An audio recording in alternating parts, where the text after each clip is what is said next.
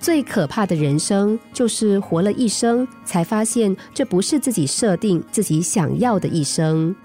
生活中有人听父母的，听师长的，听朋友的，听恋人的，唯独不听自己的声音。他们总是被人安排着做自己不热爱的工作，学自己不喜欢的专业，过自己不想要的生活。他们失去了自己，忘记了自己，就好像一张复制纸，只会复印别人的想法和意见。做好自己，安排自己的生命时序，才会活得更精彩。有个美国男孩，他的父母都希望自己的儿子能够成为一位体面的医生。但是，男孩读到高中就迷上了计算机，整天玩着一台旧计算机，不断的把计算机的主板拆下来又装上，乐此不疲。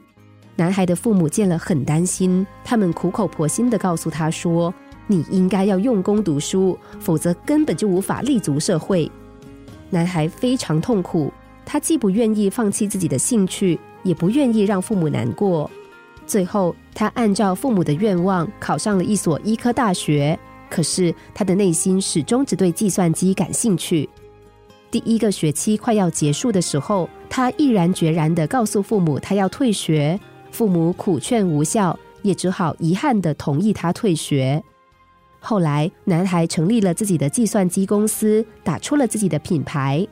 第二年，公司就顺利的上市发行股票。他拥有了一千八百万美元的资金，那年他才二十三岁。十年之后，他创出了不亚于比尔盖茨的神话，拥有的资产达到四十三亿美元。他就是美国戴尔公司的总裁麦克戴尔。其实，我们就是自己的设计师，成龙成虫全在自己。我们要选择自己的生活道路，确定自己的人生目标。被别人设定、随波逐流的人生，并不一定适合你。只有那些执着于向往的目标，并且为之不懈奋斗的人，才会在事业上取得理想的成就，活出一个无悔的人生。只有对自己的生命充满激情和幻想的人，才会不断的超越自己，达到一个又一个的高峰。